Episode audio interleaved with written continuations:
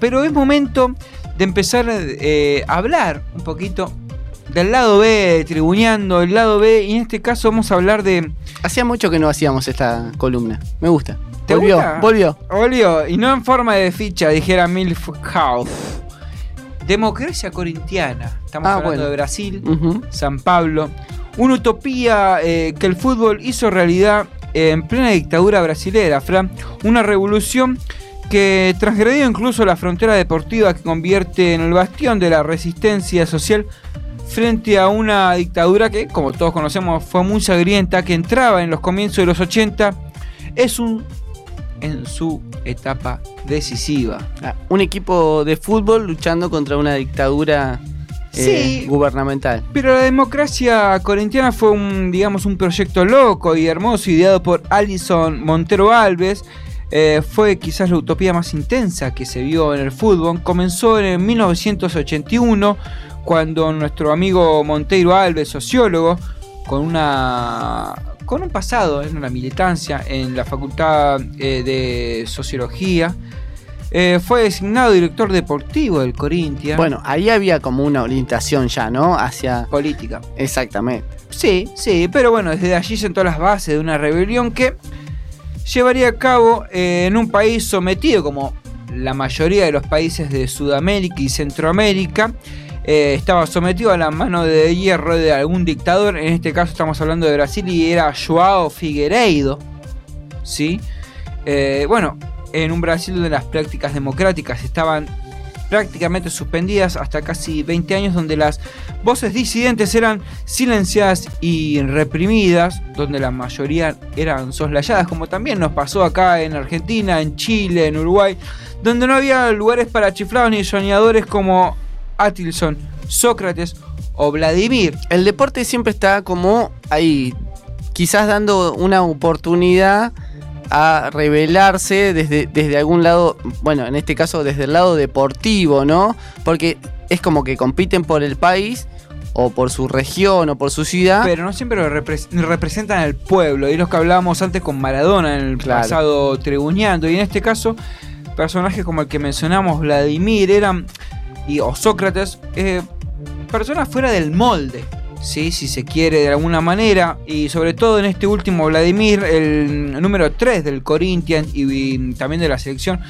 La capacidad intelectual que tenía, a quien Sócrates señalaba como el gran motor del mecanismo de esta democracia corintiana, fue clave en la construcción política, ya que tenía un perfil muy particular. Era seguidor de Martin, Martin perdón, eh, Luther King.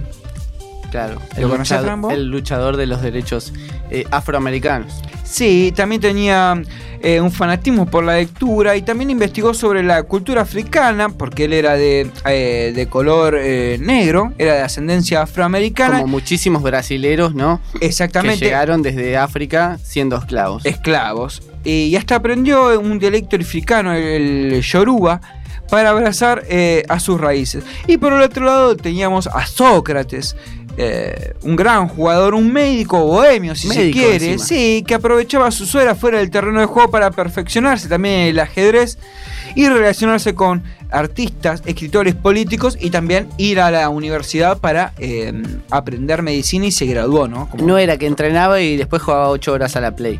No, no, eran otros tiempos. Y el mismo Sócrates dijo que quizás Vladimir haya sido el brazo más fuerte de este proceso de la democracia corintiana. Su historia está íntimamente ligada al Corinthians, era negro y en un país tan racista como el nuestro, hablando de Brasil, eh, para que tomemos dimensiones de que no solamente en Argentina le llamamos bolitas, mal llamado bolitas a los eh, verduleros, ¿no? Sí. De origen de ascendencia boliviana. Exactamente, a los paraguayos, o sea, y, y de todas las culturas, de todos los países extranjeros que vienen acá, que generalmente lo asocian con algún club. Pero bueno, eso de a poco eh, en cuanto a las canciones que muchas veces Sí, se ya- cantan en la, en la, en la cancha, eh, ahora cada vez que suena una de esas tipo de canciones eh, xenófobas o en contra de, de alguna nacionalidad, se para el partido. Bueno, un, un tema burocrático también ahí, pero bueno, de a, Exacto. de a poco se, se se debería ir eliminando todo eso, ¿no? Yo creo que sí, yo creo que tienen que ser estirpados de raíz. Y, pero volviendo a la democracia corintiana, hablando un poco de qué, de qué era. ¿Qué significaba esta democracia corintiana? Eh, ya planteamos que no se podía votar en un país con dictadura y mm, dentro del equipo del Corinthians se planteaba el asunto. Jugamos mañana ante, eh, jugamos mañana en Río. Eh, vamos a tener que viajar de San Pablo a Río. ¿Cuándo viajamos? Hoy o mañana. Eh, votemos. Cada uno tenía derecho a voto. Y estamos hablando desde utilero, el aguatero, eh, no sé, el jugador, Bueno, el dirigente. todos tenían poder de cada decisión. persona, cada persona tenía derecho a un voto. Eh, eh, es como así lo supo explicar eh, Sócrates. Y mm, eh, la bandera, en este caso, Sócrates que encontró Monteiro Hables en aquel timao, como se lo conoce al Corinthians. Y así se definían las cosas. Desde entonces en ese equipo con raíces muy humildes, eh, un equipo que está mm, totalmente arraigado con el pueblo, que colmaba estadios por su, su oferta futbolera, pero no solo dentro del campo, sino también por la propuesta política eh, inédita que Bueno. había en ese autogobierno que despertó intereses de intelectuales como Jorge Amado, ¿no? Como también podemos hablar de Lula. Bueno, jugaba bien y era lírico. Exactamente, es, exactamente, Fran, ahí está, te lo copio. Sí, claro que sí, pero bueno, como mencionábamos, también eh, empezaron a acercarse con políticos y en este caso con Lula da Silva, que en aquel entonces era el sindicalista del sindicato de metalúrgicos, la especie de, de Hugo Moyano, Mm. de, ¿no? Eh, de los eh, metalúrgicos. Y cabe aclarar que eh, por aquel entonces, en principio de los 80 y mediados también, en Brasil, a los jugadores, los obreros y las obreras, veían a los jugadores como eh, gente mercenaria, como que nada tenía que ver con el pueblo en sí. ¿no? No tenían una conciencia de clase, si se quiere. Y en este caso el Corinthians presentaba eh, otro tipo de oferta. Y eso era lo que llamaba la atención tanto a, eh, al público como a los políticos o artistas como Gilberto Gil, que hasta llegó a componer un tema, que no lo vamos a mencionar, para que sea un, eh, una sorpresa, ¿no, Fran? Sí.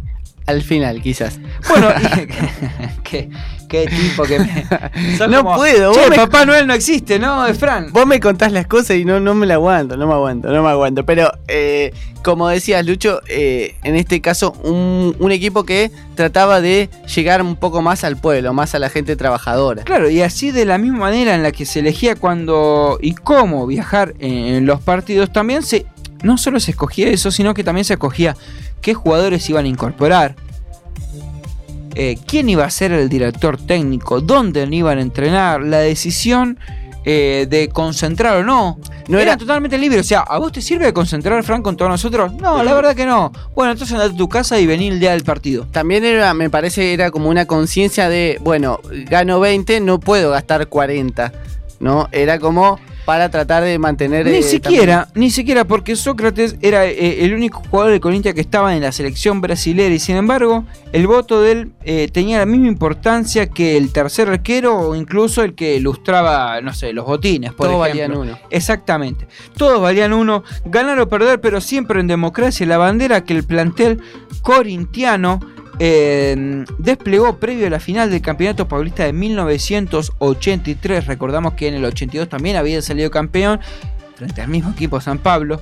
Eh, y bueno, esto consagraría, eh, bueno, campeón y también explicaba todo ese pensar del grupo. Vamos a escuchar ahora ese relato de la final de 1983, el partido de vuelta frente a San Pablo. Hermoso gol, ¿eh? La gente, estaba, la gente ya estaba ahí al borde. La gente estaba como loca y el comentarista también escuchamos ese comentario final de la final 1983 Corinthians San Pablo. Vamos aguardar o fim do jogo. Birubiru briga por ela. Zenon parte. Eduardo lança. Vem Zenon. Tem a chance do gol no final. Se atrapalha. Tem Sócrates. Pra ele. Pé direito. Bateu. Gol! Corinthians! Gol do Corinthians! O Corinthians é bicampeão! campeão paulista de futebol. Bueno, más allá de que el proyecto corintiano no hubiera impactado como lo hizo, de no ser por, bueno, los éxitos deportivos que le sucedieron, que bueno, admitiera después Sócrates, lo futbolístico siempre estuvo en segundo plano. El mayor logro que conseguimos fue probarle al público que cualquier sociedad puede y debe ser igualitaria, que podemos desprendernos de nuestros poderes y privilegios en procura del bien común, que la opresión no es imbatible, que es posible darse las manos. Un mensaje que en ese entonces en Brasil, en plena dictadura, en el cual no había elecciones democráticas, era muy importante. Poderosísimo, sí.